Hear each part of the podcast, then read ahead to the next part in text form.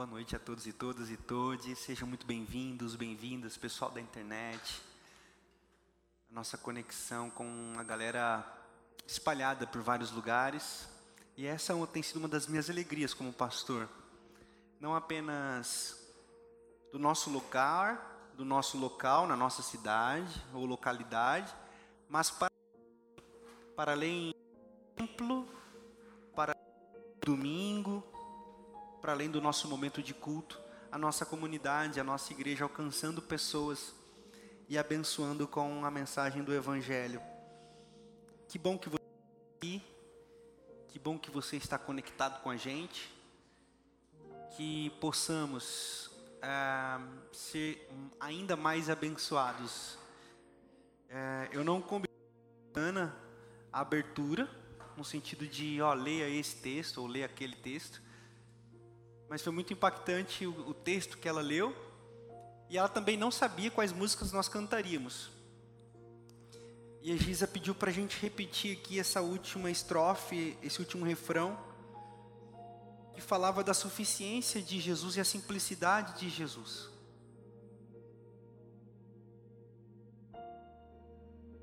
E é sobre isso que nós vamos conversar um pouquinho essa noite.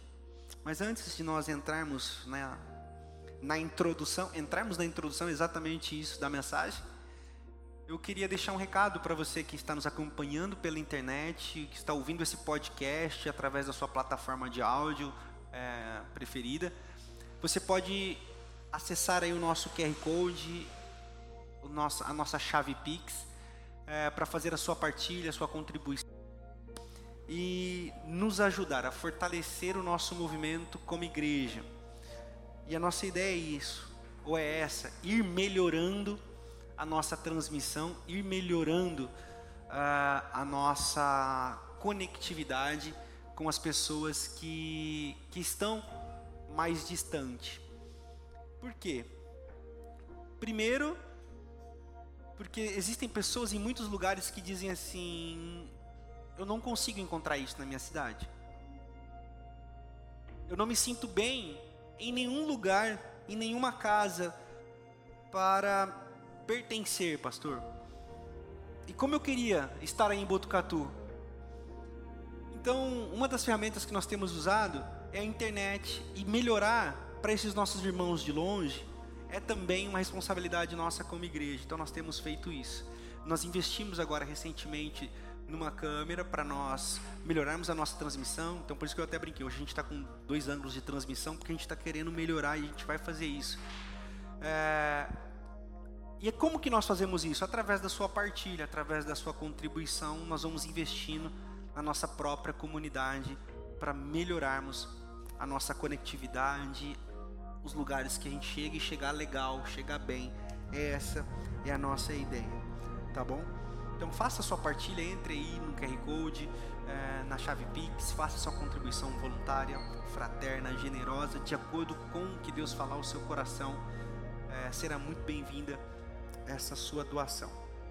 Tendo dito isso, é, nós fomos já ricamente abençoados se você entendeu o que você cantou e se você prestou atenção na abertura, hum, nós já poderíamos encerrar a celebração. A Fabiana disse de maneira muito simples e ela não falou absolutamente nada. Ela simplesmente leu quatro ou cinco versículos. Ela leu quatro ou cinco versículos e não falou mais nada. E os versículos, resumidamente, diziam assim: Vocês querem sentir Deus? Vocês querem ser de Deus? E vocês se julgam de Deus? Sim. Amém. Obrigado, boa noite, valeu. Aí veio a canção. E nós cantamos. Mais do que ler, mais do que cantar, nós queremos viver Jesus. Pronto. Simples. Pero não mútil. Não é tão simples viver Jesus. Não é tão simples viver Jesus porque muita gente que diz que Jesus é suficiente não acredita em Jesus não é suficiente para a vida dela. E essa é a nossa peregrinação. E no tema dessa noite, diante da mesa de Jesus, nós vamos conversar da nossa jornada entre o menino e o homem. Sem guerra de gênero, apenas usando uma, uma linguagem bíblica, nós vamos pegar a fala do apóstolo Paulo, quando ele diz que quando ele era menino, ele pensava que nem menino, ele agia que nem menino, ele enxergava as coisas como menino, mas ele adulteceu. E agora, ele não vê mais as coisas como o menino vê. Ele não vê mais as coisas e nem age mais como menino, porque agora ele deixou de ser menino. Nós vamos conversar sobre isso. Entre o menino e o homem. Eu convido você a abrir comigo a sua Bíblia. Vai ser projetado aí para vocês. Num texto emblemático da peregrinação cristã. A primeira carta aos Coríntios, no capítulo 13. A partir do verso 11. Primeira carta aos Coríntios, no capítulo 13, a partir do verso 11. Quando eu era menino, falava como menino, pensava como menino, raciocinava como menino. Agora, pois, vemos apenas um reflexo obscuro como um em espelho, mas então veremos face a face.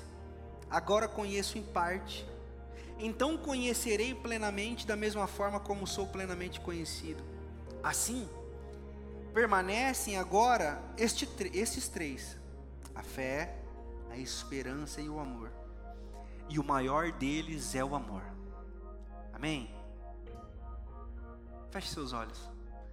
Obrigado, Senhor, pela riquíssima oportunidade que temos de congregar, de estarmos juntos, de meus irmãos e minhas irmãs se conectarem com a gente de vários lugares e assim formarmos a tua igreja nós já fomos tão abençoados, Jesus, pelos louvores, pela abertura. Mas continue falando conosco através do Evangelho, da Boa Nova, da Palavra. Que sejamos profundamente tocados aqui essa noite, em nome de Jesus. Amém. Paulo,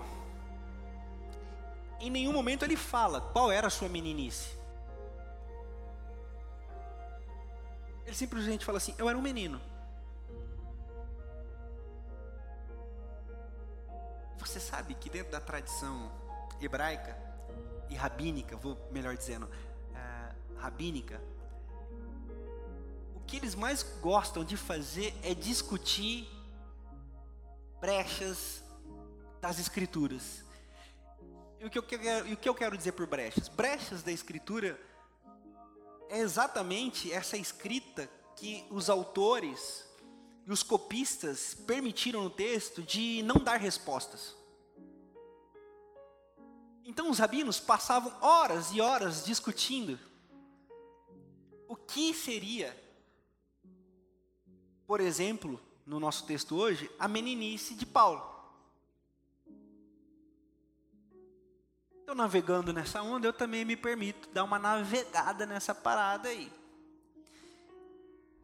Mas fiquem tranquilos. Permeados pela palavra, nós vamos discernir o que o apóstolo Paulo disse. Não como uma verdade absoluta será o nosso discernimento, mas como uma possibilidade de acrescentar a nossa peregrinação, a nossa jornada de fé algo que seja relevante para ela.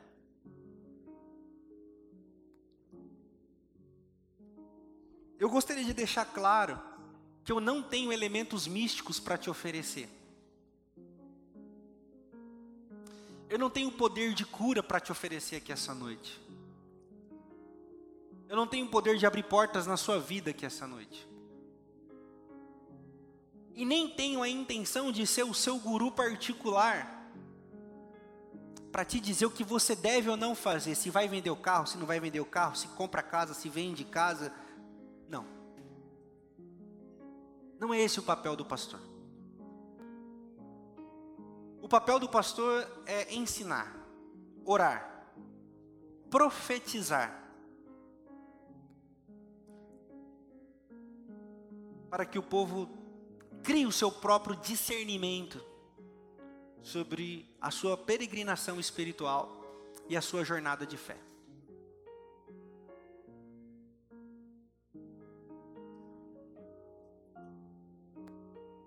O que eu tenho para te oferecer é uma perspectiva do apóstolo Paulo e de suas palavras à luz de Jesus de Nazaré. Pois bem, me parece que o apóstolo Paulo na sua jornada de fé e lendo isso nas suas 16 epístolas do Novo Testamento, ou no Novo Testamento, especialmente na carta aos Gálatas, no capítulo 2, o apóstolo Paulo diz uma coisa muito interessante. Ele diz assim: pode chamar a galera toda aí do judaísmo, chama todo mundo.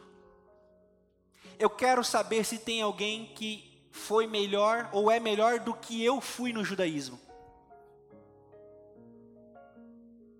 Ele está dizendo assim: ninguém guardou a lei como eu, ninguém praticava os mandamentos como eu, ninguém sabia mais da lei como eu. Na minha idade, ninguém era superior a mim no que tange religião, meu. Gálatas capítulo 2. Paulo viveu com intensidade. Paulo recebeu instruções de um famoso rabino mestre da lei chamado Gamaliel. Era a Harvard da lei. A elite intelectual da lei. Porque, como eu disse a vocês na introdução, os religiosos adoravam discutir fragmentos da lei. Eles ficavam debatendo por horas fragmentos da lei, e ensinei isso hoje pela manhã eles discutiam os mandamentos de Moisés, mas na esteira dos mandamentos de Moisés, eles tinham mais de 600 possibilidades de compreensão acerca dos dez mandamentos. Tem que guardar o sábado, dizia a lei. Mas o que é guardar o sábado? É não trabalhar. O que é não trabalhar? É, eu não posso caminhar mais de 3 quilômetros? Não, você pode. Não, mas eu posso caminhar mais de 3 quilômetros carregando sacola? Ou sem carregar sacola. E então havia mais de 600 interpretações. Então Paulo era um mestre ensinado aos pés do grande pensador e rabi chamado Gamaliel. Então Paulo tinha essa essa é, essa medalha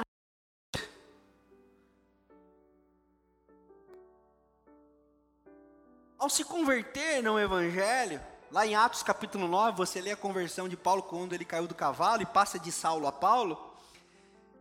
Você percebe ali nos primórdios da igreja ele tendo grandes, ele tendo grandes experiências de chegar, orar, impor a mão, é, e manifestações espirituais acontecerem.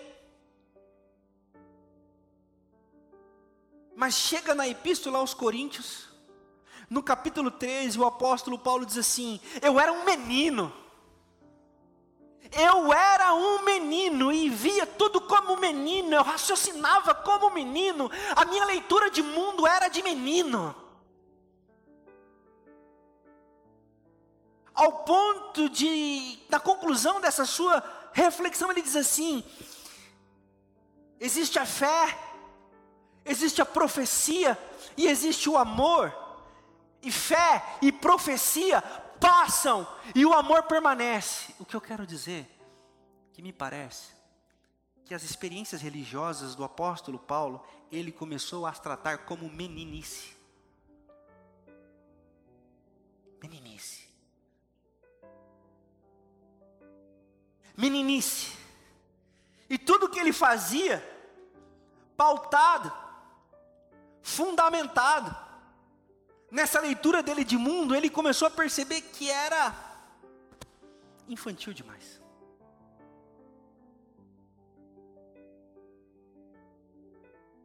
Ao conhecer o amor, Ele diz: tudo isso fica para trás. E é quando ele escreve: deixando as coisas que para trás ficam, eu prossigo. Eu vou deixando de ser menino e entro no caminho, daí o tema da nossa noite. O menino e o homem.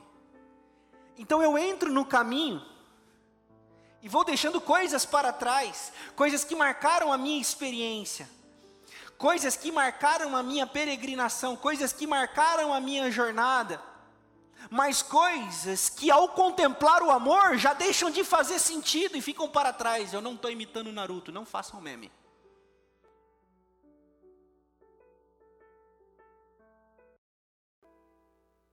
E tudo que ele olha para trás, ele fala assim: coisa de menino.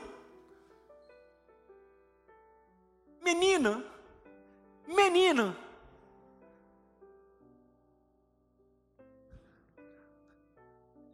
Que eu preciso é do amor. Eu quero mais do amor. Eu quero ser mais preenchido pelo amor. E é essa expressão do apóstolo Paulo. Por isso eu vou prosseguindo para o alvo. Quem é o alvo? Jesus o amor supremo. E nessas cartas, e nessas cartas do apóstolo Paulo, eu, eu me desafiei a fazer uma breve leitura de como Paulo enxerga todo o seu passado. Para isso você precisa entender que o apóstolo Paulo falava dentro de uma tradição, a tradição da Torá, a tradição, a tradição da lei. Então o que eles tinham era os contos e os pergaminhos escritos no cativeiro da Babilônia, 800 anos antes de Cristo. Como que você sabe disso, pastor? Porque você percebe é, Jesus, por exemplo, na sinagoga entrando e as pessoas e, os, e o pessoal da, da sinagoga dá o quê? Um pergaminho para ele ler a respeito de Isaías, é quando Jesus lê lá, você pode ver isso lá em Lucas capítulo 4, a partir do verso 16, e deram a ele um pergaminho para ele ler, e ele leu Isaías 62, né? O Espírito do Senhor está sobre mim, ele me ungiu para pregar as boas novas de libertação aos pobres, aos oprimidos, aos cativos, recuperação da vista aos cegos. Então, o que, que eles tinham? Eles tinham a Torá, a lei. E o apóstolo Paulo tinha uma visão a respeito da Torá, da lei, que regia toda a vida dele. Mas ao contemplar o amor, ao passar por experiências espirituais, ele diz assim: a lei não vale, a minha experiência religiosa não vale nada sem o amor.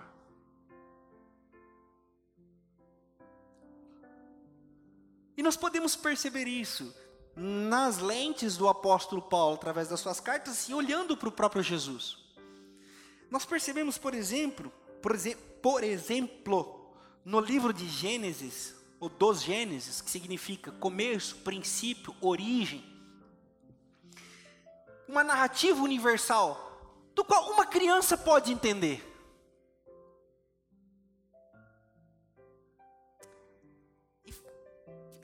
Eu vou soltar uma aqui.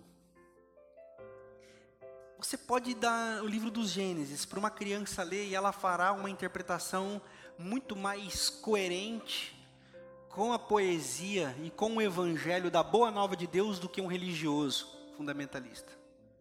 Porque o religioso fundamentalista, ele vai ler Gênesis para dizer assim, ó, Big Bang não existe.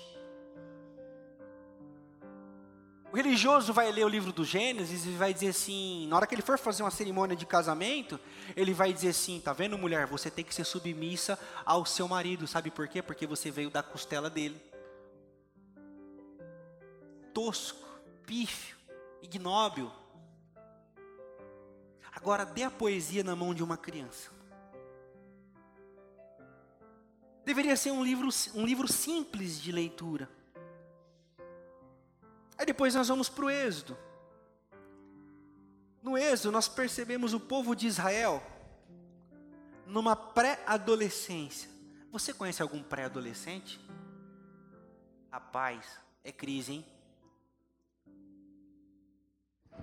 É uma fase abençoada e também bem soada para os pais. É uma fase difícil, é uma fase de rebeldia. E não é rebeldia no sentido ruim, mas é uma, uma fase de bater de frente com autoridades, com ensinos, com coisas estabelecidas. E o povo de Israel, no Êxodo, ele está bem representado por essa figura de linguagem. Uma pré-adolescência. Uma pré-adolescência, rebeldia, desobediência. Aí depois você tem o livro dos profetas. Os profetas, dentro da história do povo de Israel, são vozes lúcidas que dizem assim: olha, vocês estão desobedientes, hein? Vocês estão um pouco fora do cabo aí, hein? Tem que, tem que dar uma consertada. Os profetas são isso. O salmo, nós temos lampejos de sabedoria, fragrâncias de sabedoria, no meio de um povo totalmente rebelde e avesso a Deus um povo infantilizado. Basta ler todos esses livros que eu estou citando para você, você vai perceber um povo mimado, um povo chorão, e ao mesmo tempo um povo que busca satisfazer as suas angústias e os seus desejos com aquilo que lhe convém. Pausa. Essa é a fé de muita gente. fé de um tipo de gente que Jesus não é suficiente.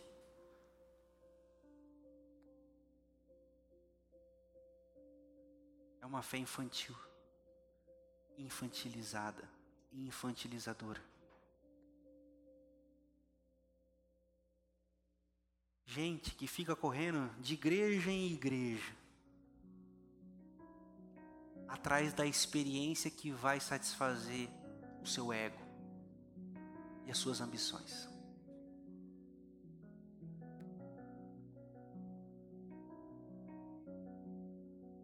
Gente, tão obcecada por suas vontades, mas um tipo de gente que não sabe cuidar de si mesmo, mas acha que sabe. Que está atrás de igreja que vai dizer o que ela quer ouvir sobre os projetos para sua vida.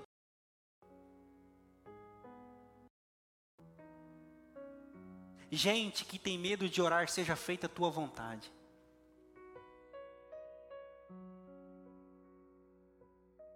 Gente que está atrás de experiências. Quantas vezes eu ouvi Pastor, o senhor é legal, mas eu não senti nada.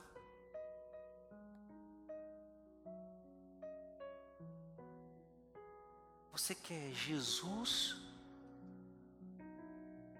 Ou você quer uma endoscopia?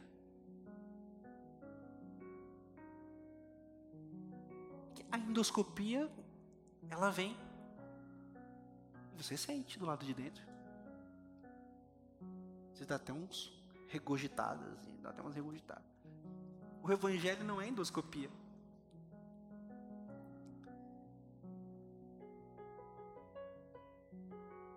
Um outro bom exemplo para esse tipo de meninice. Eu não sei, faz tempo que eu não vejo, mas sabe aquelas estátuas que ficam jorrando água?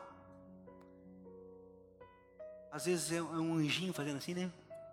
Aí água com a posição de, de como se estivesse fazendo um xixi. Às vezes é o leão. Tem gente que é assim.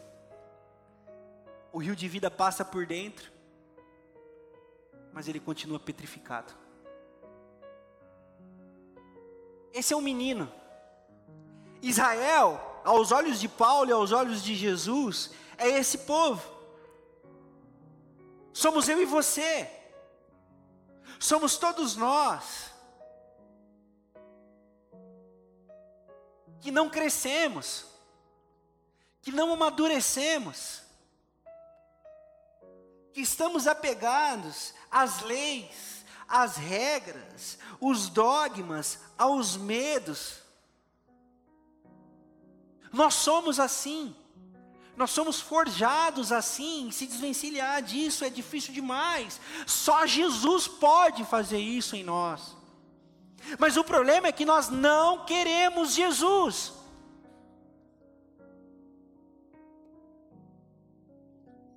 Nós queremos a tradição. Nós queremos o velho odre. Nós queremos as velhas experiências. Você sabe por que a gente tem a estranha mania de repetir canções? Porque a gente quer viver antigas experiências. Me perdoem os mais antigos, me perdoem mesmo, mas eu não consigo ver uma alegria em cantar um cântico de quase 200 anos atrás.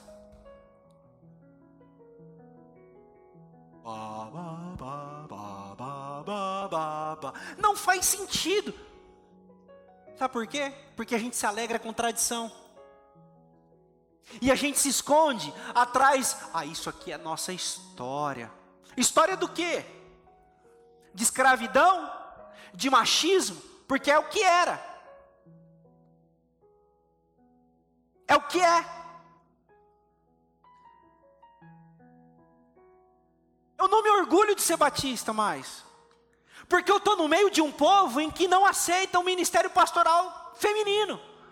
Simplesmente porque a tradição não deixa.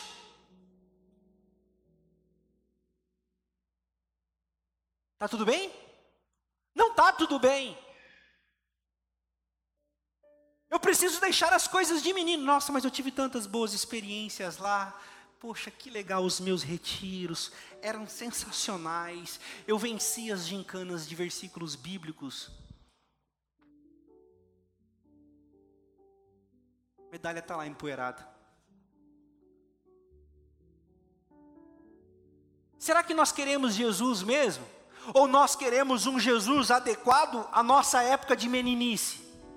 Paulo narra a história de Israel dentro desse fragmento. Um povo o tempo todo desobediente, um povo o tempo todo se apegando a outras coisas e não à graça de Deus, ao cuidado de Deus e principalmente ao amor de Deus, ao ponto de Deus ter que se manifestar através de tábuas, de leis, para que o povo entendesse. E essa tábua, essa lei se tornou o baluarte A lei se tornou Deus.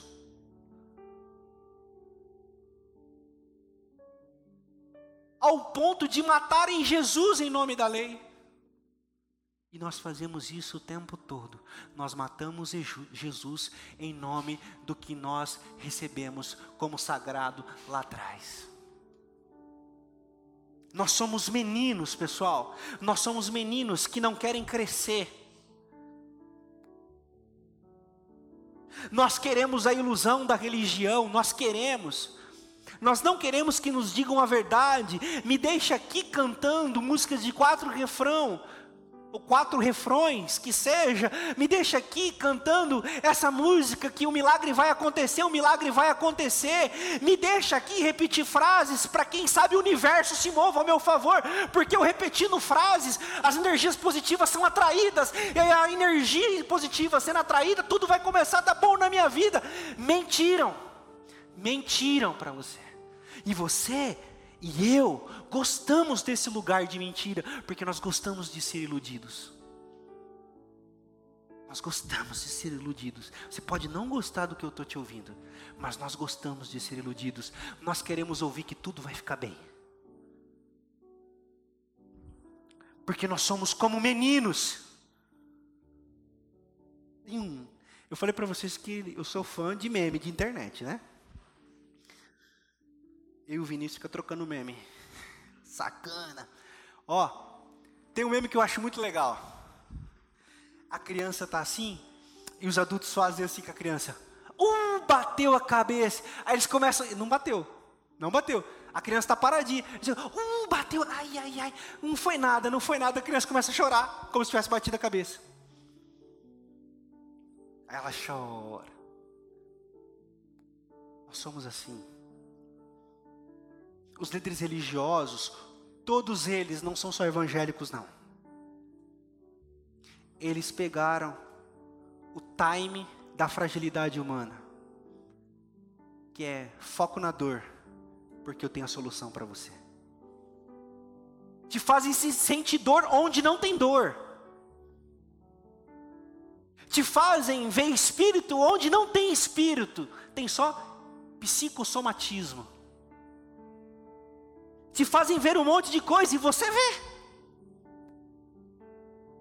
Mas quando chega alguém dizendo, olhe para Jesus,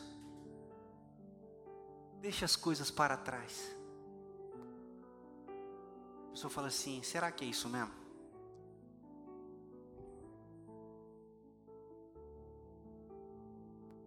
Será que é isso mesmo? Israel, Israel é um símbolo meu e seu, de como a nossa meninice, tal qual a do apóstolo Paulo, está presente no nosso dia a dia e na nossa peregrinação. Mas hoje, irmãos, prestem atenção, hoje, eu estou apontando para essas coisas para dizer assim: nós precisamos deixar isso para trás. Porque Jesus quer que a gente deixe isso para trás. Hoje é dia da gente dar aquele passo.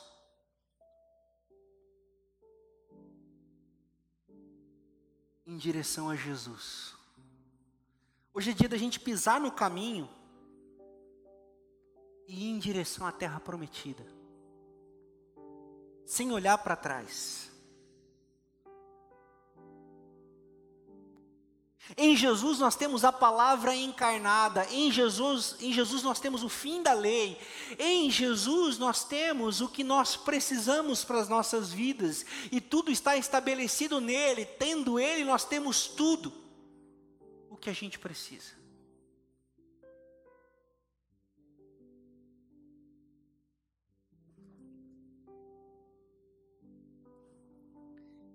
Mas ainda as mentiras da religião nos cativam o tempo todo.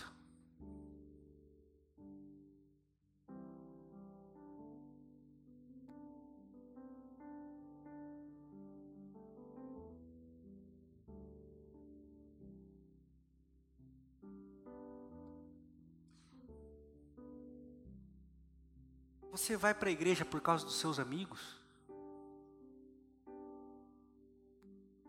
Começado a achar estranho a frase assim. É, pastor, fulano saiu da igreja porque os amigos dele estão tá indo em outro lugar. E já diria a minha mãe: Você não é todo mundo. Que lugar é esse que eles estão indo? Não importa? Está ensinando o que lá? Mais do mesmo? Regras, dogmas, peso, aquilo que você está orando tanto tempo para se libertar, mas aí você vai, porque ah, o grupo de amigos está lá. Outra expressão que eu acho muito interessante, então, ele conheceu uma namoradinha. Irmãos, nós não precisamos de igreja. Nós não precisamos nem de religião. Nós precisamos de Jesus. E se o lugar que você frequenta, que você participa, não te entrega a Jesus, esse lugar não é para você. Por isso que eu comecei dizendo, eu não tenho uma palavra de cura para sua dor. Eu não tenho uma profecia de abertura de portas de emprego. E eu também não vou pedir para você trazer aqui o seu currículo para eu ungir.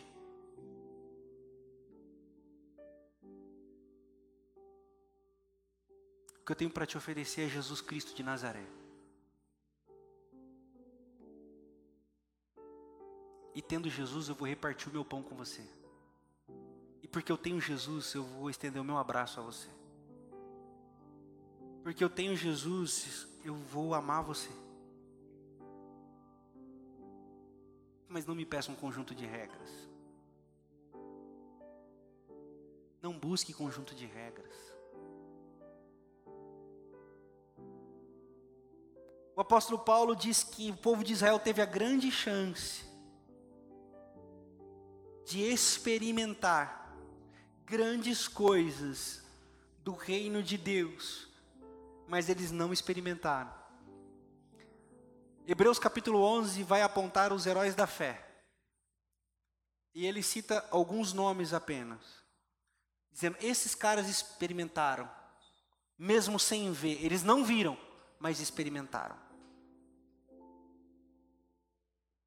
E a Bíblia vai dizer que aquela multidão de pessoas que saiu do Egito não pisou na terra prometida, sabe por quê?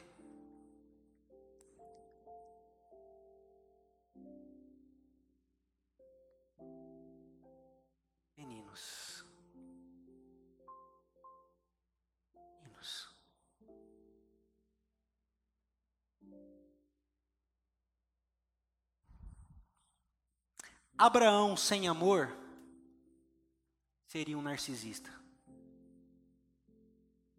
Presta atenção no que eu estou dizendo. Abraão, se ele não conhecesse o amor, ele seria um narcisista birulei. Você imagina um cara chegar falando assim: Deus falou que eu vou ser pai de uma multidão e que todos os povos da terra vão descender de mim? É muita doideira, né? Não? Mas ele provou Deus porque Abraão conheceu o amor. Davi, sem amor, seria um assassino promíscuo. Josué, sem amor, teria apenas a sua careca queimada pelo sol. Seria um ótimo pedreiro. Você, sem o amor, precisa se ver como nada. Eu sem o amor sou nada. É por isso que o amor é tudo que nós precisamos. É por isso que o nome de Jesus é suficiente para a gente. É por isso que Jesus é a expressão exata de Deus na nossa vida, em nossas vidas e para as nossas vidas, meus irmãos. Você precisa querer Jesus. Eu preciso querer Jesus. Eu não quero mais ser menino.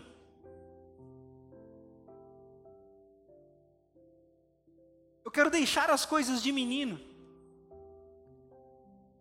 E para isso você vai precisar deixar as suas experiências da meninice para trás eu vou precisar deixar minhas experiências da meninice para trás. Vocês sabem que já há algum tempo essa tem sido a minha experiência.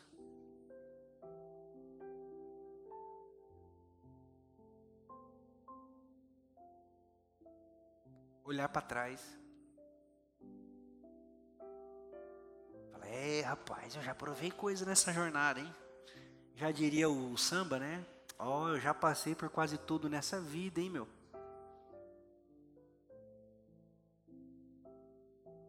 E aí Deus diz assim: e aí, você vai querer continuar aí ou você vai querer seguir?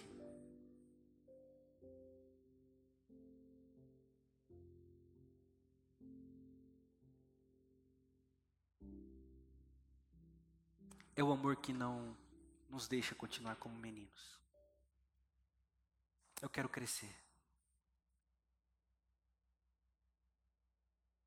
Eu desejo que você cresça também, meu irmão, minha irmã.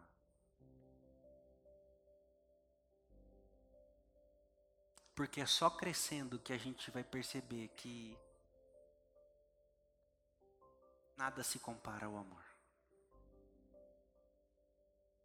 É só quando a gente cresce que a gente compreende o amor. Porque enquanto a gente é menino, a gente está apegado às experiências as leis, E tudo isso tem poder sobre nós. Presta atenção no que eu estou te dizendo aqui. As coisas só têm poder sobre a sua vida se você dá poder e autoridade a elas. Senão, não. Por isso, é preciso crescer,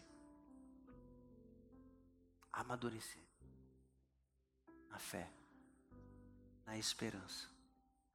E quando a fé e a esperança desaparecer, sabe o que vai te sustentar? O amor. Saber que Ele te ama. E que nada nem ninguém pode te separar desse amor. Manifestado na cruz. No seu Filho amado Jesus Cristo. Essa é a loucura da mensagem do Evangelho. E é por isso que nós estamos diante dessa mesa aqui, sabe?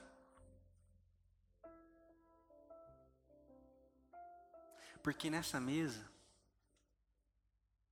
nós deixamos de ser meninos. Nessa mesa, nós somos convidados, em meio à nossa meninice, a crescermos.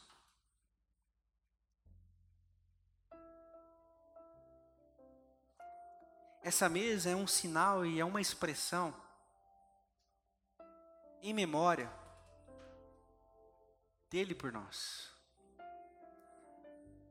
de Deus por nós, em amor.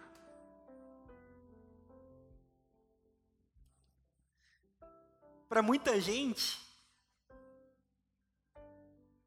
que não tem noção da meninice e se achega como menino à mesa e sai como menino da mesa, culto de ceia é um culto especial.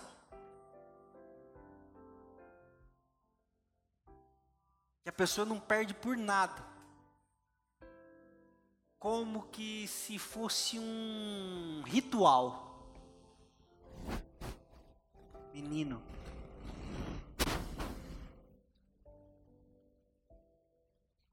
Menina.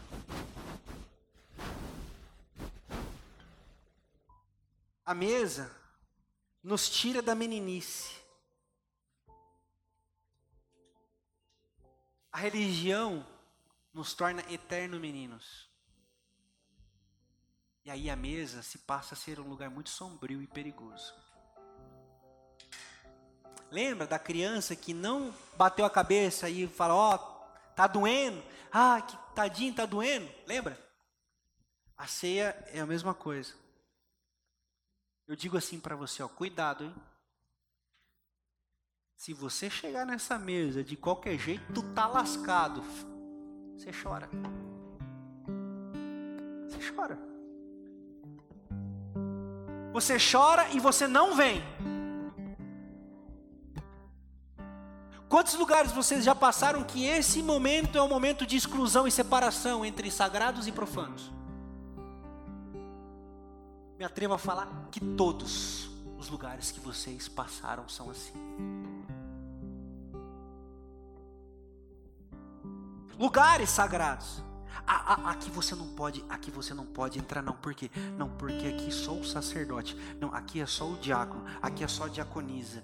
Não, não, aqui é só a pessoa com uma unção especial, ou só a pessoa de um grau espiritual mais elevado. Quantos lugares vocês já passaram assim? É só no Evangelho e é só na mesa de Jesus que todo mundo senta ao redor da mesa e todos e todas são tratadas do mesmo jeito. Sabe por quê? Porque ninguém é mais sagrado do que ninguém e ninguém é menos sagrado do que ninguém. Essa é a boa nova. Sabe qual é o nosso problema? A gente gosta dessa parada de religião. O louco pastor gosta. Gosta porque provavelmente você está incomodado com o meu discurso. Quantas pessoas já atendi no meu gabinete para dizer assim: ah, rapaz, esse negócio é aberto demais, hein? Tá meio avacalhado. Você não acha que a mesa de Jesus era avacalhada também, não? Eu preciso te lembrar de alguns trechos bíblicos. a prostituta,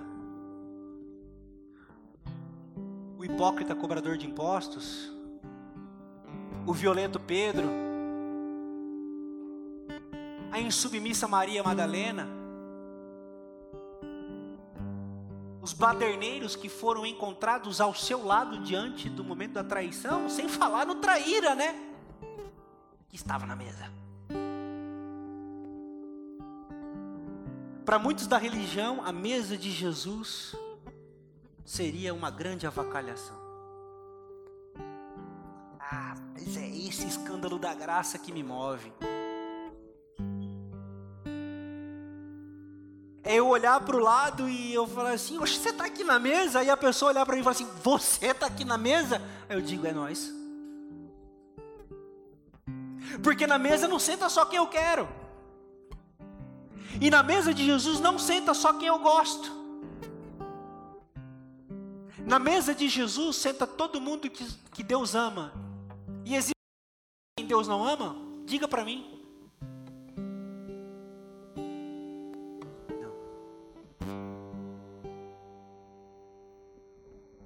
Nós precisamos deixar de ser meninos e compreender o amor de Deus. Pastor, isso é impossível, eu sei tentar. Vamos mais um pouquinho essa noite. Vamos tentar ser melhores.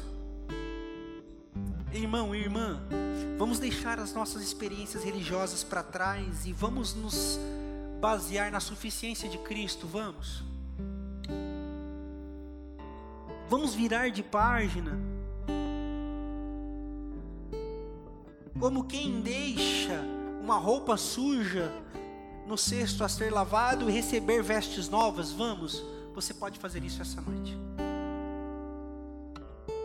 Renovar a sua jornada, renovar a sua fé.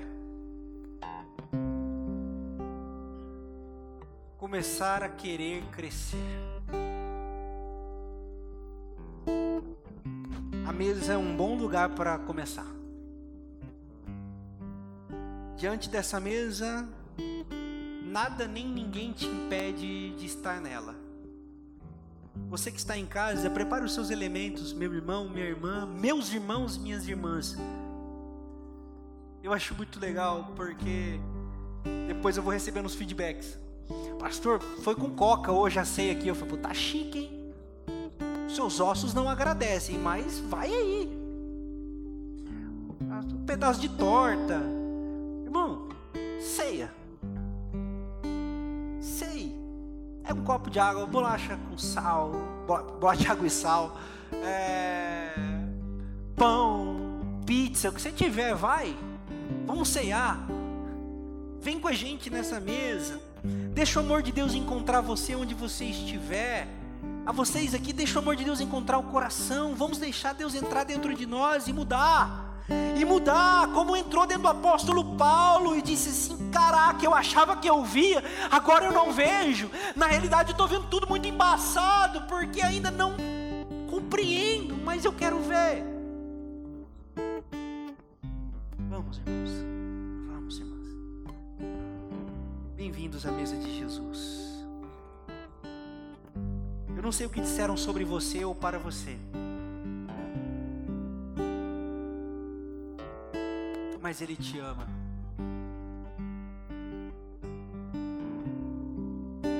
E não há nada do que você faça ou deixe de fazer que diminui o amor dele por você. Nem as suas meninices. Mas eu não quero mais ser menino, Senhor.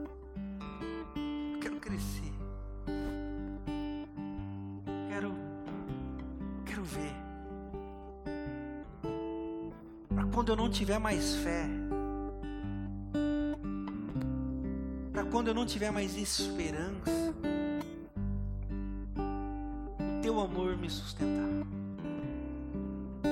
E é isso que vai te manter de pé. Não é a sua fé. E nem a sua esperança, porque essas falham, ou não? Mas o amor não falha nunca.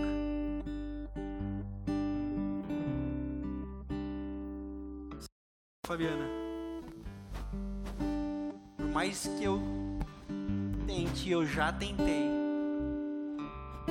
eu não consigo deixar de crer. Aí eu percebo que é o amor dele me sustentando.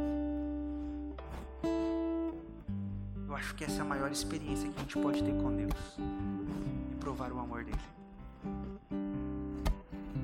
Vamos nos colocar de pé, vamos receber os elementos. Vamos cantar essa canção como a nossa oração junto à mesa do nosso papai. Gratos a ele por essa oportunidade. Não deixe de comer, não deixe de ceiar. Coma do pão, beba do cálice. Sente-se à mesa. A mesa de Jesus está posta e aberta a todos nós. Comamos. Ou recebamos elementos, né? Comamos ainda não, né?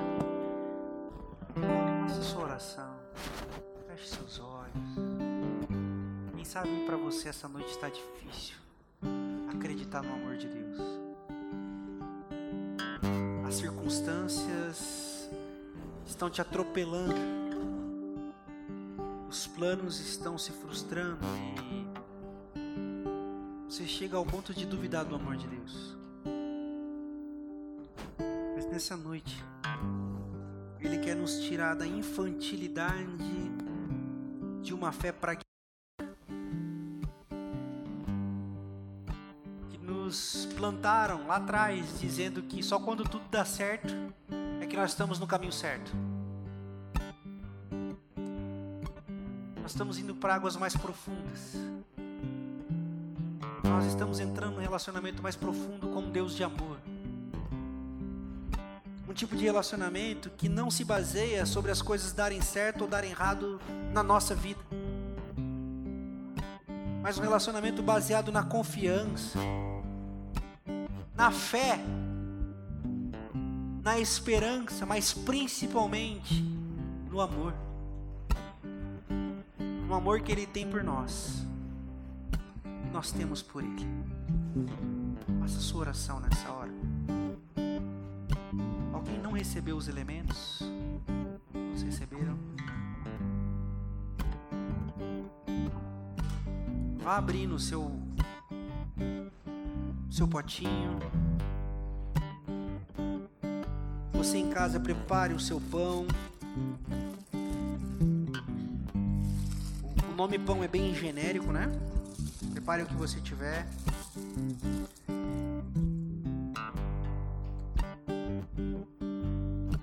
que o Senhor Jesus, na noite que foi traído, repartiu o pão,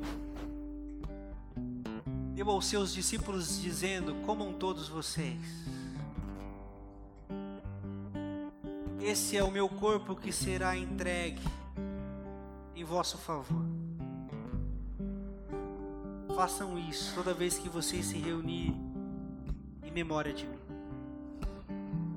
Nós nos reunimos em nome de Jesus aqui essa noite. Trazendo à memória o seu amor por nós. Fortalecendo no nosso coração o símbolo desse amor que é a cruz. Obrigado, Senhor. Comamos todos juntos com um coração grato a Deus por tão grande salvação. Comamos.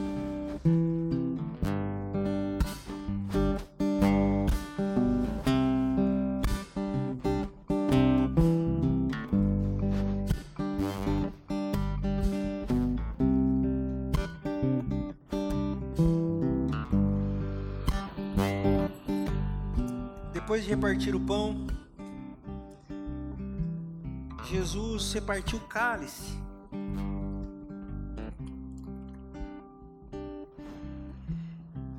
E entregou aos seus discípulos, dizendo: Tomai todos e bebei. Esse é o cálice da nova aliança.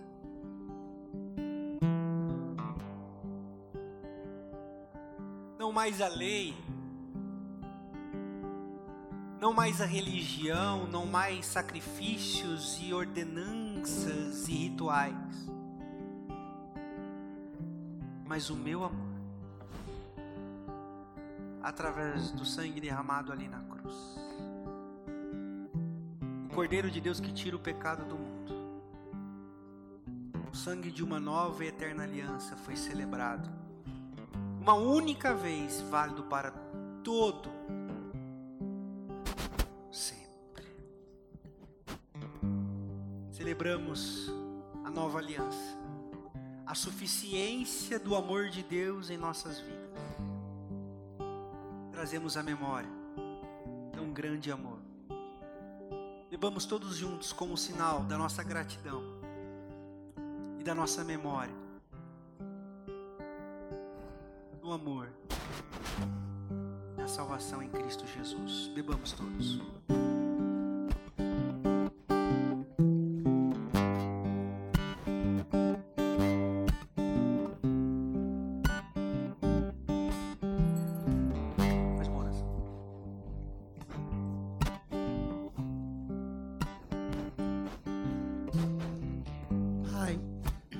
Obrigada.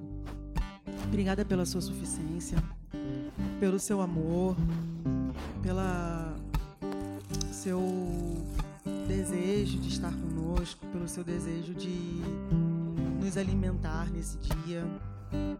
Que seja esse o momento em que nós possamos verdadeiramente escutar a tua voz.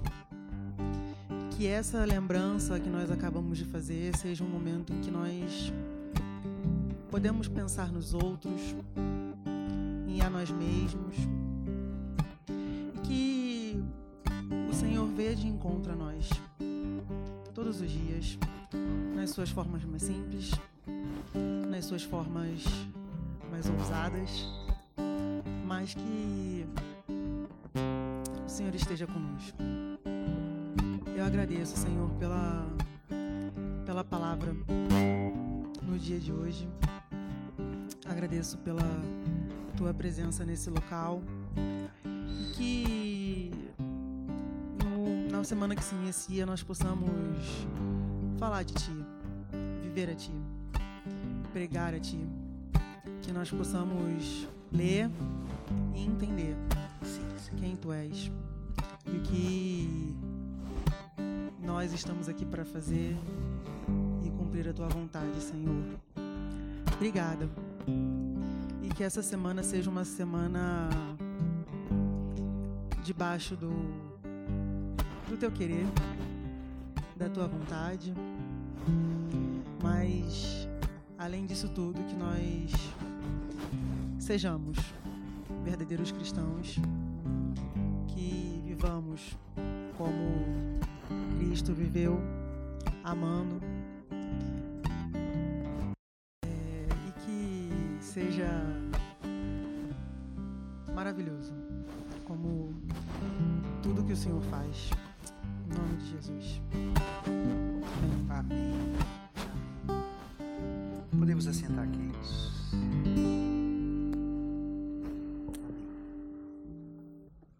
Obrigado, Senhor.